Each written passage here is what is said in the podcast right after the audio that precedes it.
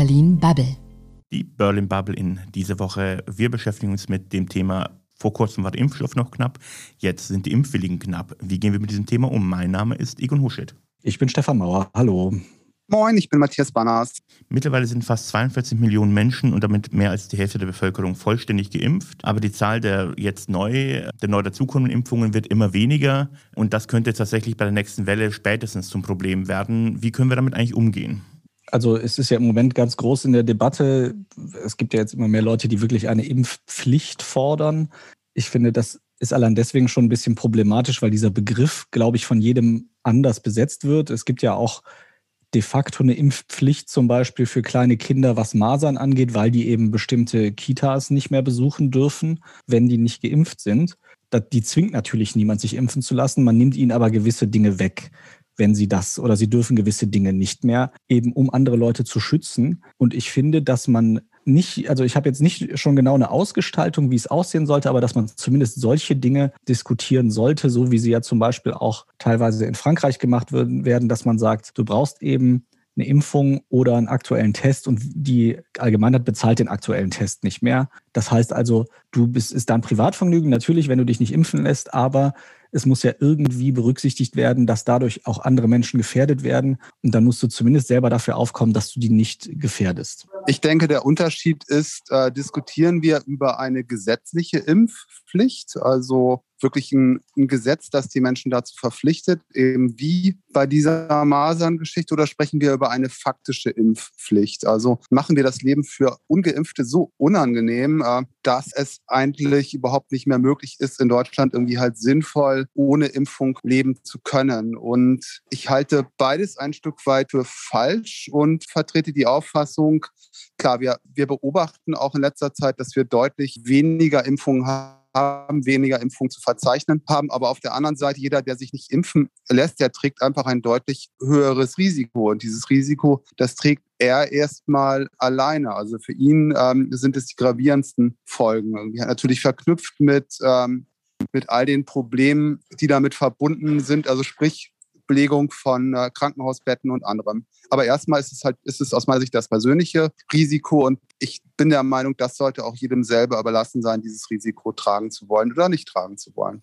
Naja, ich bin mir nicht sicher, ob es wirklich nur das persönliche Risiko ist. Ich, ehrlich weiß, mir ist der Weg, wie wir äh, es hinbekommen, dass sehr, sehr viele Leute geimpft werden, ist mir relativ egal, ob wir das Ganze mit einer gesetzlichen machen oder einfach das Leben für nicht geimpfte Menschen so unangenehm machen, äh, dass sie sich dann doch schlussendlich irgendwie impfen lassen oder das eben ähm, tatsächlich so hinnehmen, was im besten Falle auch dazu führt, dass die nicht ähm, Überträger des Ganzen werden. Ähm, es gibt übrigens gerade eine ziemlich aktuelle Umfrage aus äh, von CIVE bei Spiegel Online. Dort sprechen sich 52 Prozent äh, für eine Impfpflicht aus. 42 Prozent sprechen sich dagegen aus. Richtig klar ist es dort auch nicht. Insofern äh, glaube ich tatsächlich ist die Frage, wie man es hinbekommt, wie man den Weg gehen kann, dass wir innerhalb von kurzer Zeit sehr viele Menschen, die sich impfen lassen könnten, sich auch impfen lassen, weil es gibt eben einige, die sich nicht impfen lassen können. Und die nächste Frage ist auch, wir wissen es nicht genau, aber äh, mittlerweile mehren sich auch in der Wissenschaft die Stimmen, die sagen, die vierte Welle kann eben auch diejenigen treffen, äh, die schon geimpft sind, nur die eben nicht so schlimm. Und insofern ist die Vermeidung für mich das Mittel der Wahl, um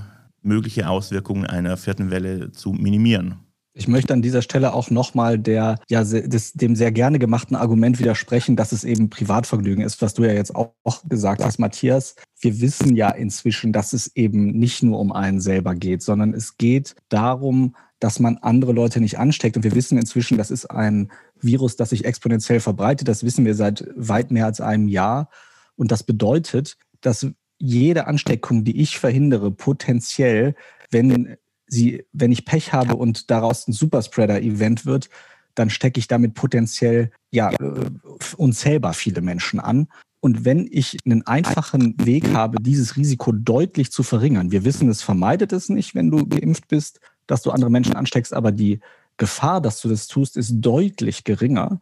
Das zeigen ganz tolle Daten, zum Beispiel aus äh, Singapur. Die haben ein sehr krasses Contact Tracing und da kann man wirklich sehen, an welcher Stelle sich die Infektionsketten totlaufen und das ist fast immer bei doppelt Geimpften. Und das heißt also zu sagen, das sei nur was Privates und Persönliches, das stimmt einfach nicht. Und wenn ich als jemand, der sagt, naja, ist ja mein Privatvergnügen, ich lasse mich nicht impfen, äh, ich, ich laufe jetzt hier rum, wenn ich jetzt einen Risikopatienten oder eine Risikopatientin anstecke, die vielleicht nicht geimpft werden kann, eben weil äh, da medizinische Gründe gegensprechen, dann ich da eventuell diesen Menschen auf dem Gewissen, wenn ich Pech habe. So, das gesagt, ich bin, was die Mittel angeht, auch auf deiner Seite, Egon, mir ist eigentlich völlig egal, wie wir das schaffen.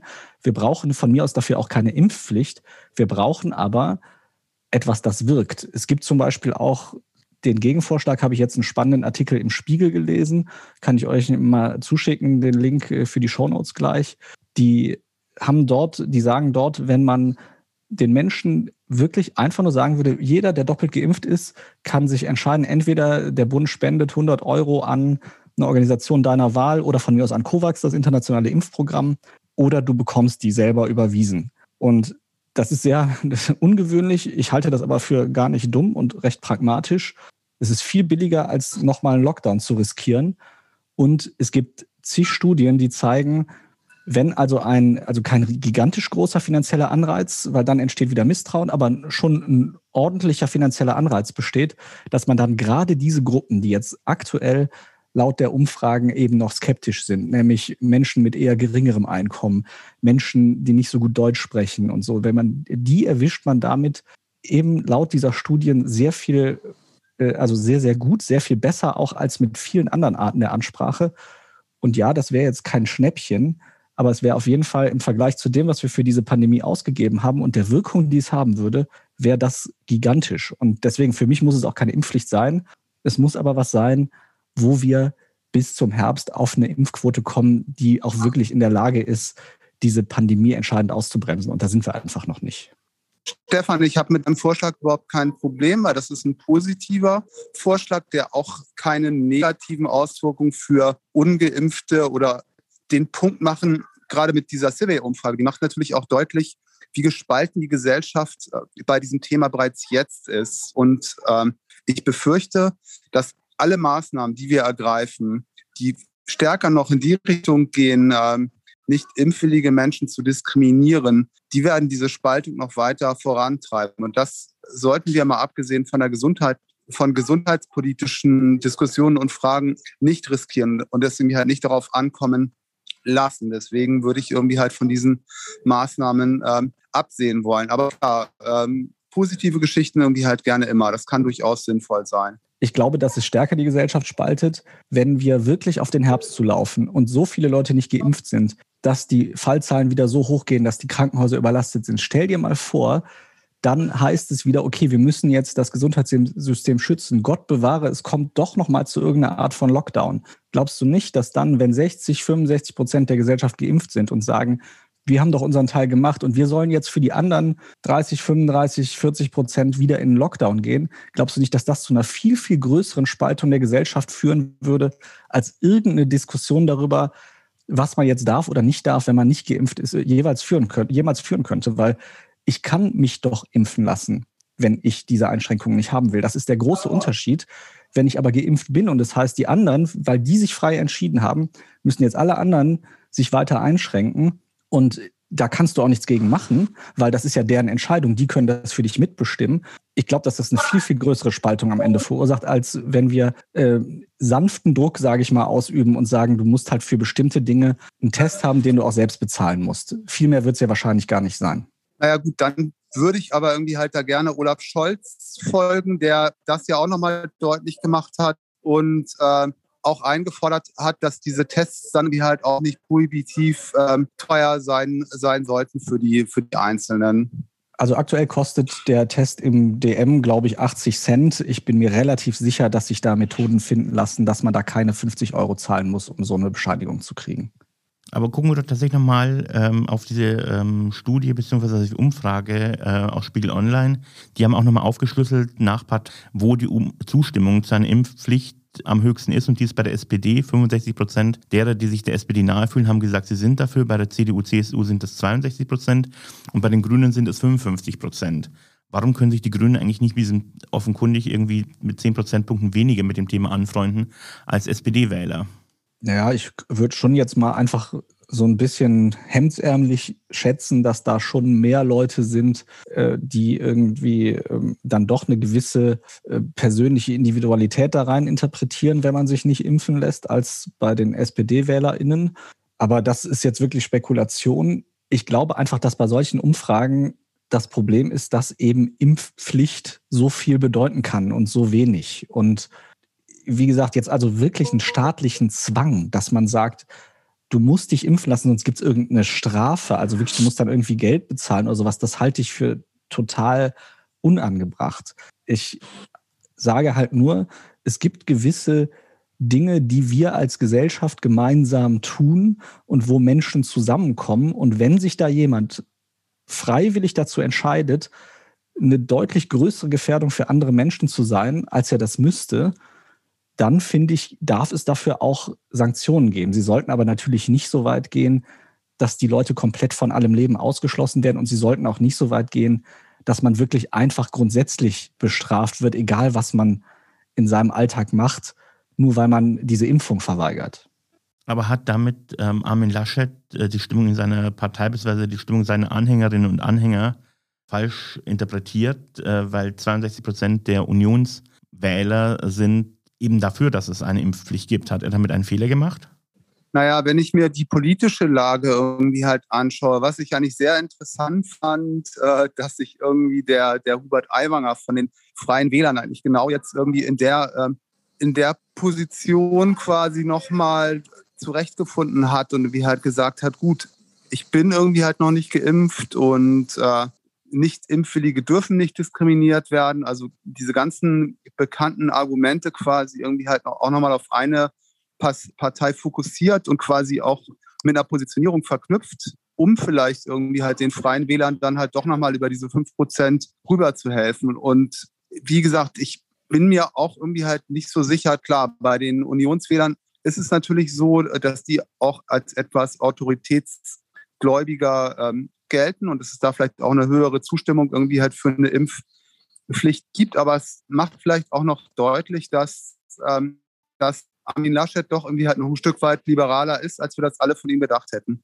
Ich finde auch gerade, wenn wir hier über Aiwanger reden, also dass der sich, das ist ja, weißt du, wenn er sich nicht impfen lassen will, ist es ja die eine Sache, aber dass jemand, der in der Landesregierung ist, der dort also Zugriff auf alles Wissen und den ganzen Input aus der Wissenschaft hat, was diese Pandemie angeht, der weiß oder wissen müsste zumindest, wie wichtig der Einfluss von den Impfungen auf den weiteren Verlauf dieser Pandemie ist.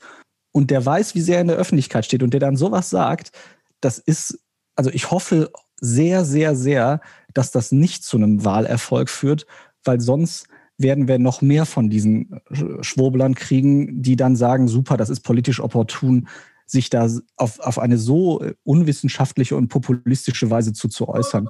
Und das hört man normalerweise eigentlich wirklich nicht von Leuten, die in der Regierung sitzen zumindest.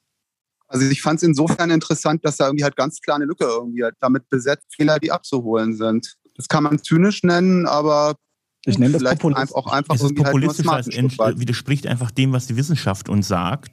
Und auch am Ende des Tages, ehrlicherweise, das, was der gesunde Menschenverstand uns sagt. Insofern finde ich das Ganze mehr als ärgerlich, was er tut. Ja, genau. Also ich finde einfach, also natürlich, also es gibt Themen, mit denen kann man bestimmte Wählerschichten erreichen. Aber dadurch, dass man eben als Mitglied einer Regierung sowas auch raushaut, das ist halt einfach was anderes. Weißt du, wenn ich hier eine äh, rechtsextremistische Oppositionspartei bin, die versucht, auf jedes Thema aufzuspringen, was irgendwie populistisch funktioniert, das ist die eine Sache. Aber wenn ich eine Partei bin, die mit die Regierung eines großen Bundeslandes bildet, dann habe ich auch eine kommunikative Funktion und eine Vorbildfunktion. Und ich finde es erschreckend, dass jemand wirklich denkt, das sei sinnvoll, den Einfluss, den er hat, quasi gegen die Pandemiebekämpfung einzusetzen und auch natürlich gegen das, was sein, was der eigene Regierungschef sogar sagt. Also das finde ich höchst populistisch. Das äh, ist eine der problematischsten Aussagen der letzten Tage in meiner Einschätzung. Ich teile da eure Beurteilung. Ähm, ich denke trotzdem, dass es irgendwie funktionieren könnte. Ja, und deswegen, also ja, aber das ist doch die Definition von Populismus. Also dann müssten wir jetzt ja, also dass, dass man eben opportunistisch Dinge sagt, die einfach negativ sind und in dem Fall ja auch, also er, er bedient ja ganz klar so Verschwörungsnarrative unterm Strich. mit. Und äh, nur weil das funktioniert, ich finde, das ist eine Verantwortung, die man in, äh, also ich finde, dadurch hat sich diese Partei und dieser Mensch für immer unwählbar gemacht. Ich meine, er hat vorher auch schon viel Mist erzählt. Aber ähm, ja, natürlich kann das funktionieren und ich fände es ein fatales Signal, wenn es das tut. Ein wunderschönes Schlusswort. Vielen Dank, liebe Runde. Ja, danke schön und bis bald mal wieder. Tschüss. Jawohl. Danke und tschüss. tschüss. Bis dann. Das war Berlin Bubble.